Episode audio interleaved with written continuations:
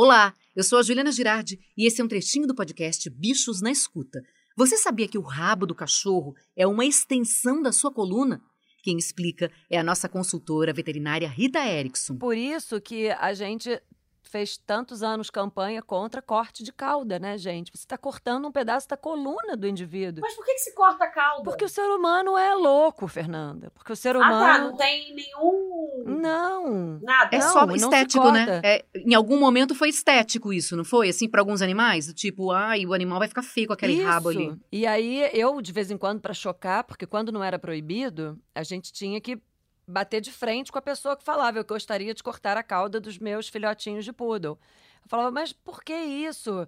Não, porque poodle tem a cauda cortada. Aí, é, e graças a Deus agora, graças a Deus não, graças ao Conselho Federal de Medicina Veterinária que proibiu é, o corte de cauda, o corte de orelha. Mas voltando nessa história do rabo aí, então é a extensão da coluna e quando corta, por exemplo, o que que acontece com o animal? Ele, o, o, a- a- o rabo ele tem qual função ali? função de equilíbrio, função de linguagem corporal, né? O cachorro que não tem cauda, ele abana, ele abana a bunda, né? Ele, ele, ele rebola. O quadril. É, porque ele não Hum. tem muito como abanar a cauda. E nem E- botar entre as pernas, né? Como é que faz? Quando tá com medo, você também não lê. É, Exato. é, e você sabe que pouca gente sabe, né? Na região perianal, ali ao redor do ânus, tem muitas glândulas produtoras de feromônios, que são aquelas substâncias químicas de comunicação que todas as espécies animais que não falam, isto é, todas menos nós, têm feromônios que são eles são comunicações mesmo, é- é- são bilhetinhos que eles mandam para os outros animais. Então, um cachorro que bota o rabo entre as pernas, ele tá tapando, fechando. É como se ele tivesse a capa da invisibilidade do Harry Potter. Eu não quero que ninguém perceba que eu estou aqui, eu não quero que ninguém sinta meu cheiro. E o que, que a gente vê num cachorro super confiante? Ele abana o rabo, que mais parece um ventilador. Ele tá fazendo o cheiro dele alcançar ao máximo possível tudo e todos.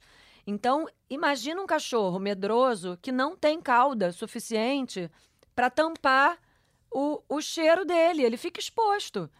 Então, assim, é, é- é falta de, de informação, claro, mas essa coisa dominatrix, né, do ser humano, muito doida de querer mandar em tudo, controlar tudo. Mas é, uma, Ai, é um que hor- horror. É horrível, é um né? horror. Horrível, é.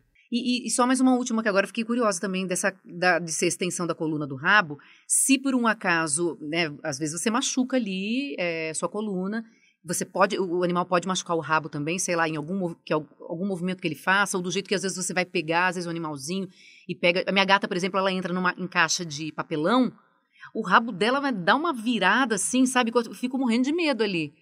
É ela que tá fazendo isso, mas corre o risco de numa situação como essa. Tem, tem muitos acidentes, Gil, muita porta batendo. Não importa. Cadeira agora, cadeira agora em home office. Eu ouvi dizer isso. As pessoas estão fazendo muito home office e o animal tá lá No perto. outro dia eu ouvi uma história sinistra desse robozinho aspirador de pó. Eu tenho. Chupou o rabo de um Golden. Que isso?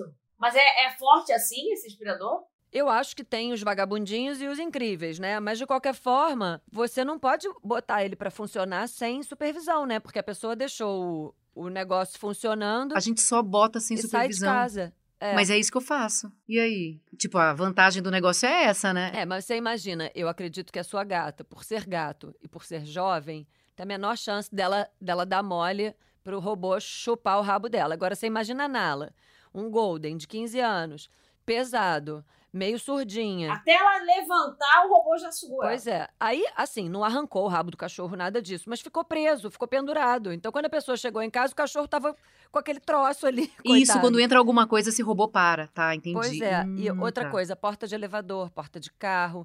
Então, assim, e- existem várias opções de, de, de acidente, né? Várias possibilidades de acidente. E se você precisar amputar uma cauda por um acidente, é, acontece. Eu mesma, durante a minha vida veterinária, já, já precisei fazer isso algumas vezes.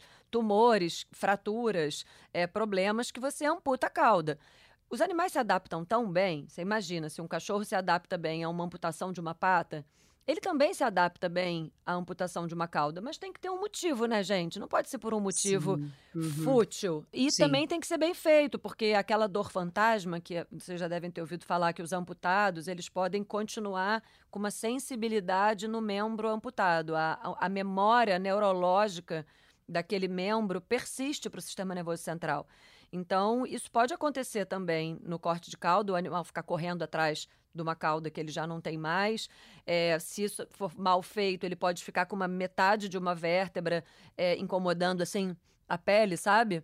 Na época que se cortava a cauda, chegava cada barbaridade no consultório, porque os criadores faziam em casa, com essa história assim de que, ah, não sente, é filhote. Então, assim, o que, que as pessoas faziam? Cortavam os rabinhos dos, dos cachorrinhos em casa com faca de, de, de, de, de carne na tábua. Ai, que horror. Amarrava um, um fio dental e, e cortava. E assim, ficava muito mal feito, porque já que era o padrão, né? Eu, infelizmente, peguei essa fase, eu cortei cauda. Orelha eu nunca cortei, porque eu achava um horror. Mas assim, a gente anestesiava, a gente cortava direitinho. Eu, um horror, mas é de outra época, né, gente? A gente precisa também, né, é, é, é. entender. Sim, sim. Não, e a gente já evoluiu muito e ainda precisa, no caso dos animais, muito mais, né? Mas tem muita coisa ainda que precisa ser conquistada, né? Pois é. Para os direitos deles. Esse quadro do Você Sabia faz parte do nosso episódio sobre animais mais velhinhos e como você cuidar deles. A apresentadora Fernanda Gentil contou da sua cachorra na linha, que tem 15 anos. Escuta o nosso episódio completo.